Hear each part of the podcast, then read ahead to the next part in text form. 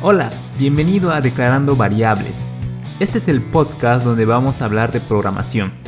Desde lo más sencillo que es declarar una variable hasta lo más complejo que puede ser declarar una variable. Soy Johnny Ventiades, comencemos.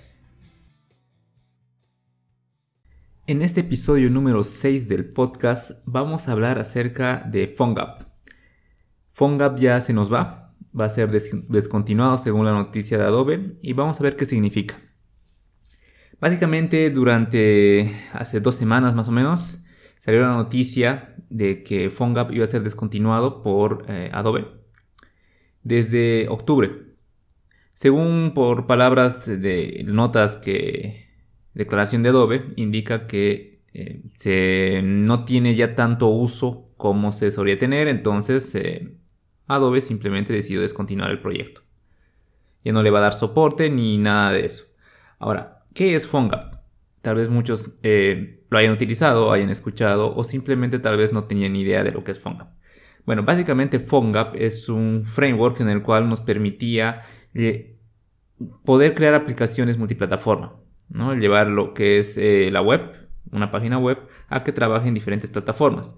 Es un producto derivado de Apache Córdoba, que integra ciertas funcionalidades eh, de Adobe. Esa era la gran diferencia. Entonces PhoneGap tenía esa funcionalidad. Y eh, ahora, ¿qué significa el cierre de PhoneGap? Básicamente que no va a tener el soporte de Adobe. Esto quiere decir que no es que va a desaparecer PhoneGap, no es que ya si tienes algún proyecto en PhoneGap y quieres eh, seguir trabajándolo o bueno, ya está mucho tiempo trabajando con eso, entonces no significa que va a dejar de funcionar. Va a seguir funcionando. Sin embargo, eh, ya no va a recibir el soporte de Adobe para poder priorizarlo con nuevas versiones. A esto eh, es interesante verlo por el hecho de que ahora va a pasar a manos de la comunidad de Apache Córdoba. Adobe va a seguir desarrollando lo que son librerías, eh, algunas cosas de código abierto, pero seguramente no lo va a hacer con la prioridad con la que lo hacía, que lo hacía antes, ¿no? Entonces vamos a seguir viendo librerías, va, a seguir teniendo soporte, pero proveído por la comunidad, ¿no? La comunidad de PhoneGap es bastante grande, lleva bastante tiempo en lo que es el tema del desarrollo. Sin embargo, eh, bueno, por cosas del destino se decidió descontinuarla, pero la misma comunidad es la que la va a seguir manteniendo. Habría que ver por cuánto tiempo y ver cuántos proyectos nuevos siguen creciendo en lo que es en base a PhoneGap. Así que si tienes algo en PhoneGap, no te preocupes, eh, no es que tu proyecto va a desaparecer, ni mucho menos, o va a dejar de, funcionar, sino simplemente va a pasar a lo que es eh, la comunidad de Apache Córdoba. Entonces, eh, hay que recordar que PhoneGap estaba basado en Apache, en, Córdoba, ¿no? Entonces, Apache Córdoba es una comunidad igual bastante grande que muchos frameworks de este estilo em, utilizan Apache Córdoba, entonces Apache Córdoba muy difícilmente va a desaparecer, ¿no? Por lo menos de aquí a la larga se va, a seguir eh, siendo utilizado por la comunidad de desarrolladores. Ahora, ¿qué significa para la comunidad de desarrolladores eh, que esto, que Adobe decida descontinuar lo que es PhoneGap? Bueno, el primer punto es, eh, como Adobe lo indica, ya hay menos uso de, hay menos desarrolladores que utilizan PhoneGap o, menos gente que crea proyectos con PhoneGap. Es por eso que lo descontinuaron. Entonces quiere decir que la comunidad de desarrolladores está migrando hacia otras plataformas o, está o prefiere otras plataformas. Sabemos que PhoneGap eh, no era la única plataforma en la que podías crear aplicaciones eh, para diferentes dispositivos móviles con solamente un código. Em, por ejemplo, crear algo, algo una web que se pueda adaptar eh, de manera casi nativa, por decirlo así, a lo que eran los teléfonos. Es decir, que se puede instalar, por ejemplo, en Android desde una APK o, en iOS desde la tienda, como si fuese una aplicación nativa, siendo que, es una página web eh, con un wrapper de por medio, ¿no? Entonces existen diferentes eh, plataformas, como por ejemplo Ionic, NativeScript, Flutter, Framework 7, existen bastantes. Ahora, lo que, que Fong había cerrado quiere decir que muchos eh, desarrolladores están migrando a otras plataformas. Recordemos que recientemente Google lanzó, no recientemente, pero sí comparando con el tiempo de vida de, de eh, Flutter es relativamente nuevo. Google lanzó Flutter y es una comunidad que ha crecido bastante. Y su misma forma en la que trabaja con lo que es el tema de crear aplicaciones multiplataforma es completamente diferente.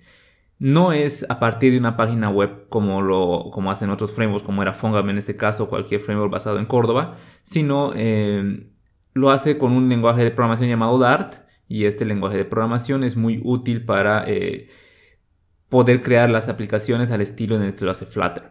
Lo interesante de Flutter es que eh, trabaja con lo que es como tu pantalla fuese un lienzo en blanco y va graficando píxel por píxel cada, eh, cada ítem o cada componente que vas a implementar en tu aplicación.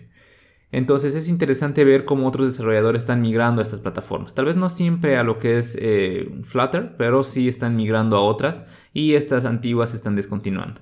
También hay que ver que el tema del desarrollo en, en aplicaciones ha ido evolucionando bastante ya no se trabaja de la misma manera que se trabajaba hace 5 o 10 años, ni siquiera hace un año.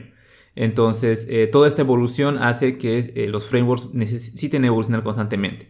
Y si alguno no tiene una estructura o una infraestructura que pueda adaptarse a lo que son estos cambios, entonces eh, claramente con el tiempo va a ir siendo deprecado, va, va a dejar de, ser útil, ¿no?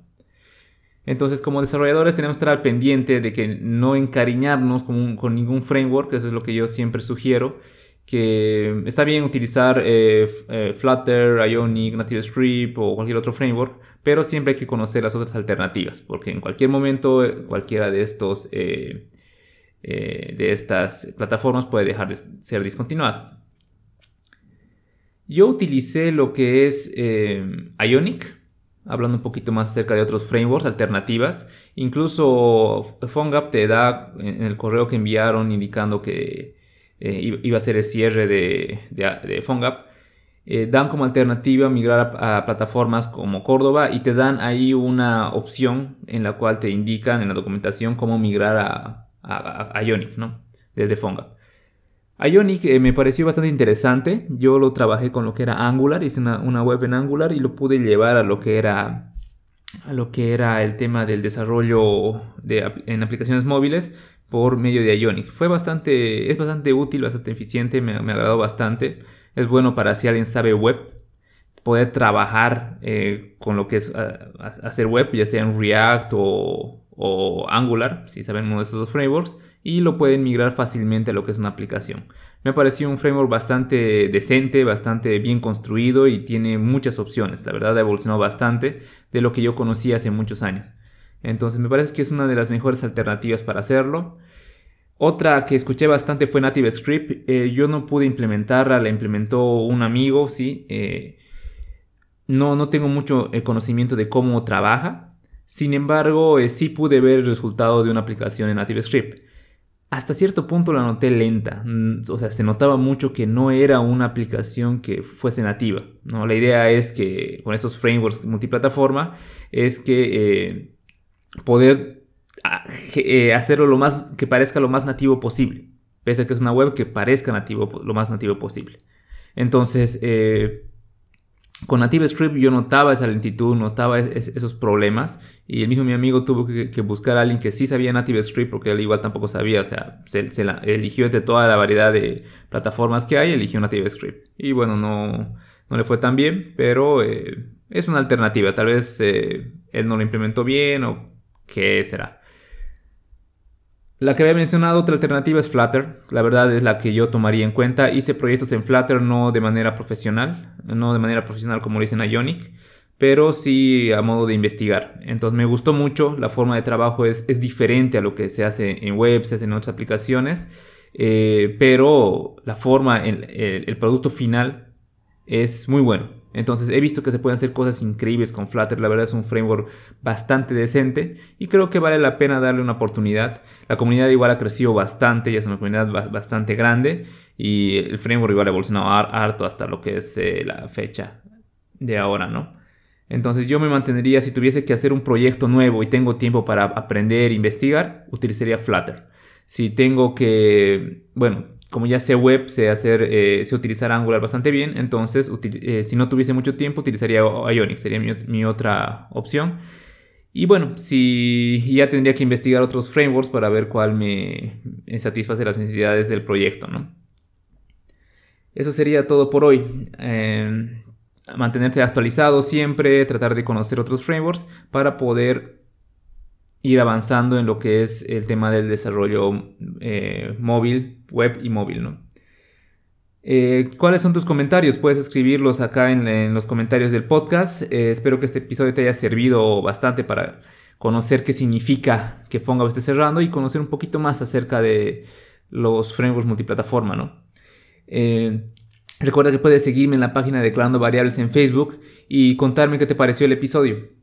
Puedes escuchar este episodio en Spotify, en Apple Podcasts, Google Podcasts o otra plataforma de tu preferencia. ¿no? Mi nombre es Johnny Ventiades y conmigo nos vemos la siguiente semana.